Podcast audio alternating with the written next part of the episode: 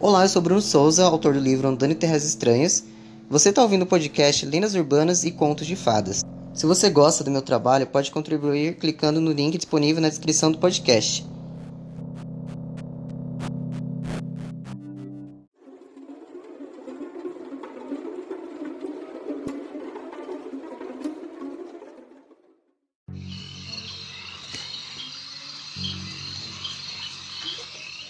Há muito tempo, pouco depois do nascimento dos Estados Unidos da América, quando George Washington ainda era o primeiro presidente, essa história que conto a você, caro ouvinte, foi contada pela primeira vez.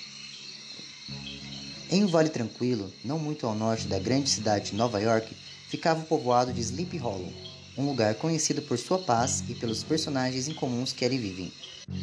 Uma influência sonolenta e sonhadora parece mascarar a região.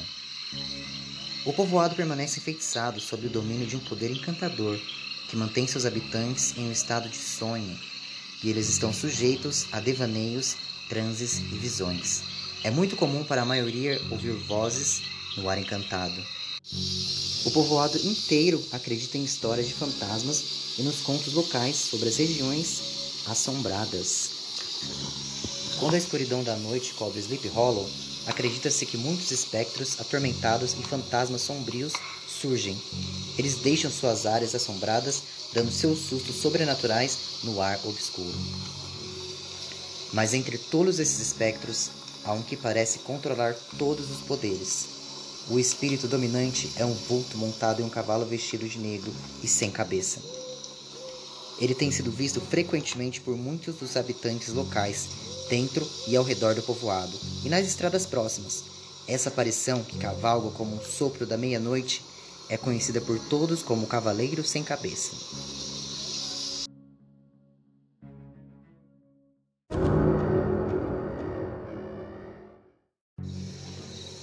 Mas talvez, caro ouvinte, essa história nunca seria contada se não fosse a chegada do novo professor, Ichabod Crane. Um sujeito desengonçado de aparência quase tola, com ombros estreitos, braços pendurados por um quilômetro além das mangas e pés que parecem paz. A cabeça dele era pequena e achatada, as orelhas pareciam de elefante, os olhos eram grandes e verdes e o nariz bastante longo, parecia um catavento apontando na direção do vento. O prédio escolar tinha uma estrutura simples. Era um único cômodo feito com toras construído perto de um riacho. Cabot tinha sua própria percepção de como esclareceria a juventude do que considerava limitações dessas pessoas simplórias do campo. Cabot não era o professor mais agradável. Pelos céus, ele era bastante severo, com uma postura ameaçadora que as crianças nunca haviam vivenciado antes. Ele tirava muita vantagem disso, agindo como um rei, imperando sobre seus súditos naquela sala de aula. Ele geralmente ficava perto de uma vara para surras, com uma palmatória suspensa como o cetro de um imperador. Era um lembrete às crianças de que as punições ocorreriam a elas se fossem pegas sem prestar atenção. Fora da sala de aula, Ichabod Crane tinha uma atitude completamente diferente. Ele não recebia muito dinheiro. O professor tinha o costume de fazer um rodízio para se hospedar na casa da família de um de seus alunos, isso a cada semana. Isso não agradava nada a seus alunos. Tampouco agradava algumas das famílias mais pobres. Embora fosse um sujeito muito magro, Icabot tinha o apetite de um porco, e comer era um de seus passatempos preferidos. Mas havia mais coisas curiosas para esse homem que alegava ter inteligência superior. Porque assim como os nativos de Hollow, Icabot era um sujeito muito supersticioso. Ele havia lido muitos livros, porém, o que havia conquistado mais o seu interesse fora seu exemplar de A História da Bruxaria na Nova Inglaterra. A feitiçaria também era uma das coisas que Ichabod acreditava piamente.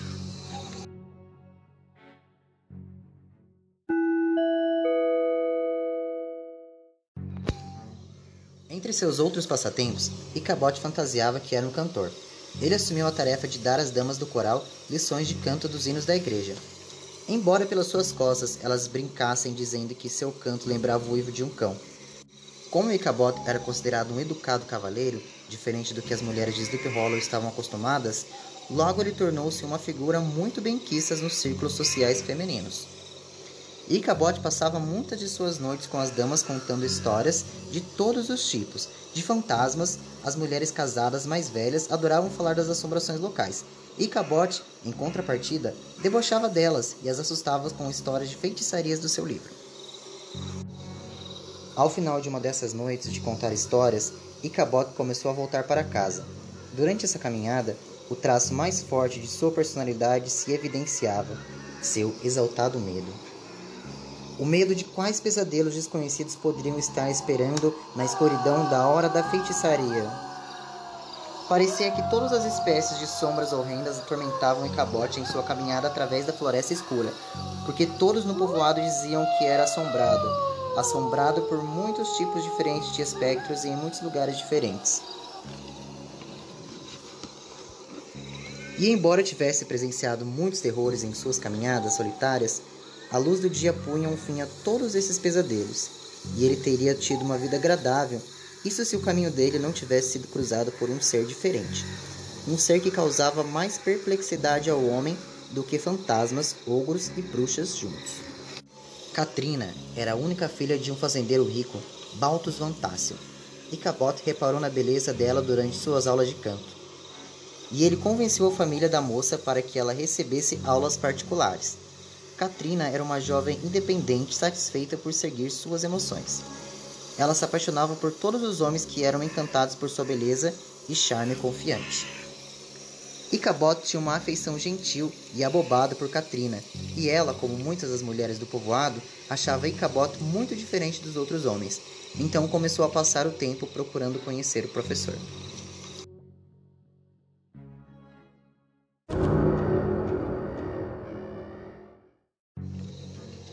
Katrina e Icabot percorreram os vastos campos e terras da fazenda Vantácio.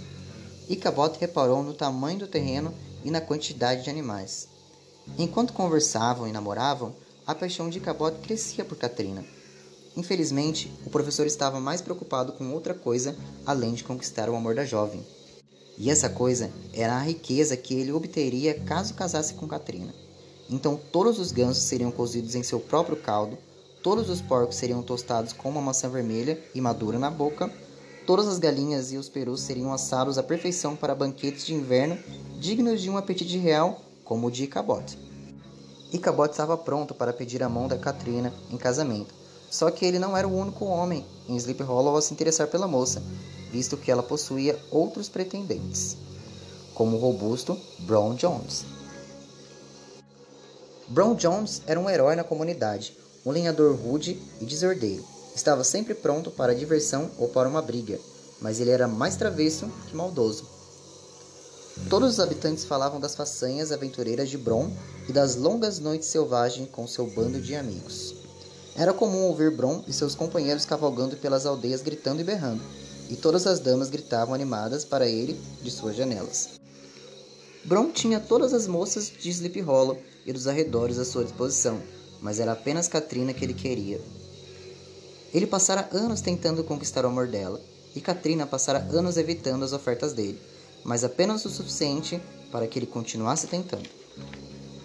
E agora que Bron via Katrina conversando tão feliz e descontraído com Icabot, havia ficado terrivelmente enciumado. Então Bron tentou espantar Icabot para longe. Ele começou a pregar uma série de peças assustadoras no professor, Certa vez, chegou ao ponto de fazer com que o amedrontado Icabot pensasse que bruxas haviam amaldiçoado o prédio da escola. Um dia, um funcionário da escola entregou uma carta pessoal a Icabot. Os olhos de Icabot se arregalaram. Era um convite para a festa anual de outono de Vantácio. E ele foi enviado especialmente por Katrina. As crianças olharam espantadas e em silêncio para o professor, elas nunca tinham visto um Sr. Crane agir de maneira tão estranha antes. Dominado por uma imensa alegria, Icabot dispensou as crianças mais cedo. Ele queria ter bastante tempo para se preparar para o grande evento.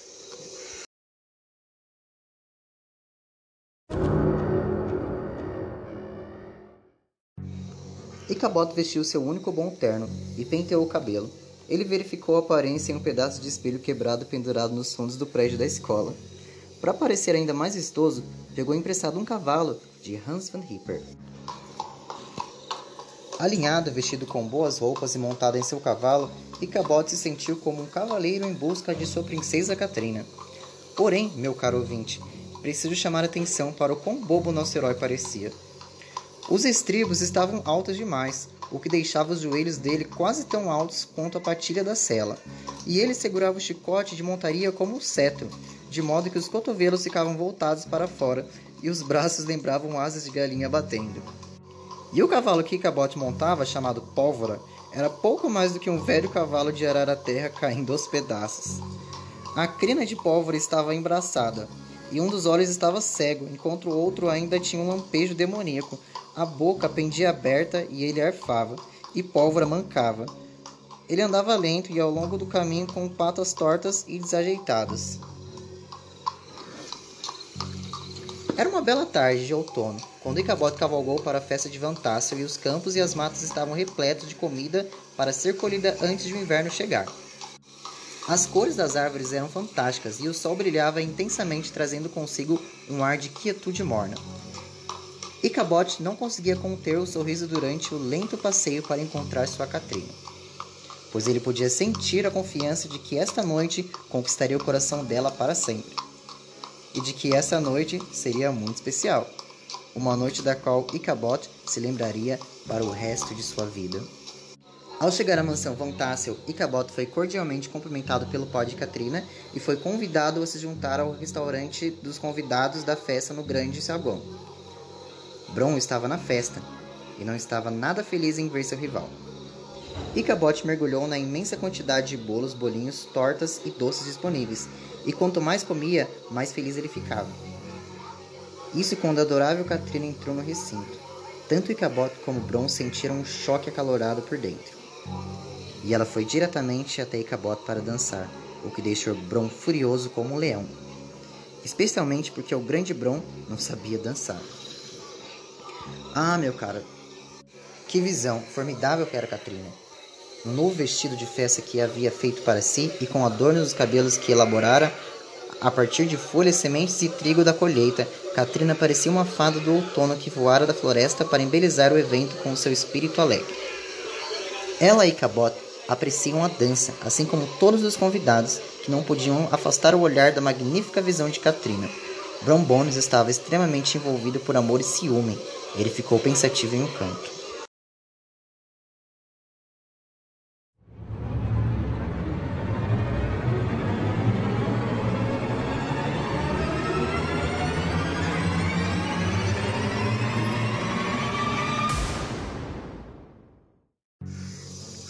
Após a dança, Icabod, o pai de Katrina, Bron e outros homens do povoado sentaram-se lá fora da varanda.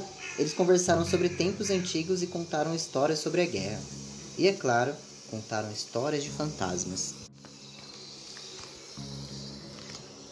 Logo os homens estavam discutindo sobre o famoso fantasma local, o Cavaleiro Sem Cabeça. O velho Brower insistia que tinham visto uma vez com seus próprios olhos. Ele contou a história de como o cavaleiro se aproximou para persegui-lo perto do cemitério da antiga igreja holandesa. E uma vez que o velho Brouwer havia cruzado a ponte adiante, o cavaleiro parou. Incapaz de cruzá-la, ele se transformou em um esqueleto e desapareceu. As histórias estavam causando efeito aterrorizador em Icabot. Então Bron resolveu ele próprio contar uma história, uma ainda mais fantástica do que a do velho Brouwer. A história de Bron aconteceu certa noite perto da mesma antiga igreja. O cavaleiro sem cabeça desceu do céu negro e o corajoso Bron o desafiou para uma corrida. O vencedor receberia três garrafas da mais fina cidra de Hollow. Os dois correram por sobre arbustos e fossos, sobre montanhas e pântanos, e Bron provocava o cavaleiro durante todo o percurso. Bron suspirou ao chegar à parte de seu conto em que ambos alcançaram a ponte. Ali, o cavaleiro sem cabeça cavalgou sobre a luz de um relâmpago tornando para o céu.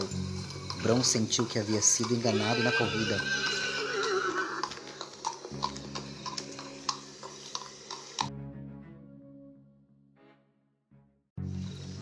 Logo a festa se dispersou e os últimos convidados estavam indo embora. E ficou para trás, para poder ter uma conversa séria e sincera com Katrina. Ele estava convencido de que seu sucesso estava garantido. Esse era o momento em que revelaria seus sentimentos por Katrina e ela expressaria seu amor por ele. Caro ouvinte, o que foi dito nessa conversa eu realmente não sei, mas receio que algo deve ter saído errado, porque o pobre capote se foi logo em seguida e parecia muito desapontado. Com lágrimas frias e silenciosas descendo pelo seu rosto, Icabod percebeu que seu infeliz caminho para casa estava da escuridão fechada da noite no auge das horas das feitiçarias.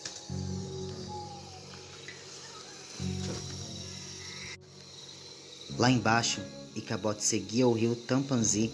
Suas águas frias refletiam o cenário do luar ao redor dele, uma cena tão escura e descoladora quanto o próprio Icabod sentia.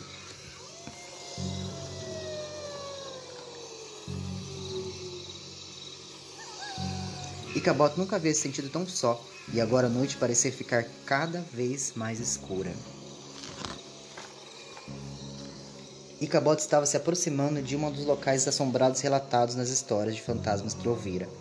Uma árvore monstruosa e nodosa que servia de lar para muitos dos morcegos e corvos. A árvore do Major André. O antigo laço usado para enforcar André continuava balançando no vento frio. Alguma coisa assustou Pólvora e ele empinou e se agitou.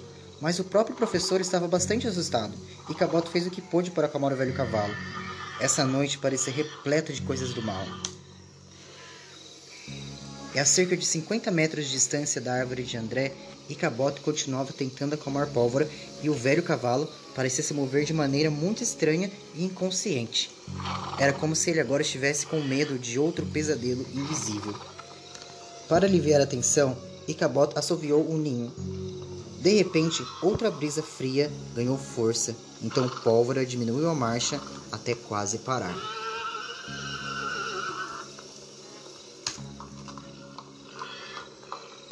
E então, movimentando-se quase ao lado de Icabod, havia alguma coisa.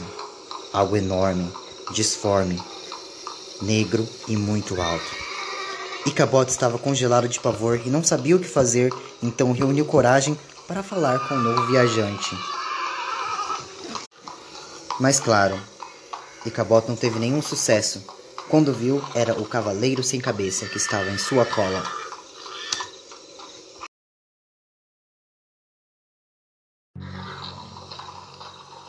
Pela noite assombrada, os dois cavalos correram. Embora Icabot fosse um cavaleiro muito inexperiente, isso parecia dar a ele uma vantagem na perseguição. Mas então a cela de Icabot quebrou e se soltou. Ele teve que agarrar o pescoço de Pólvora e se manter firme, como se disso dependesse a sua vida. E o velho Pólvora provou que era possuído por um demônio. Eles passaram pela antiga igreja holandesa, mas Pólvora virou à esquerda, saindo da estrada que levava a Sleep Hollow.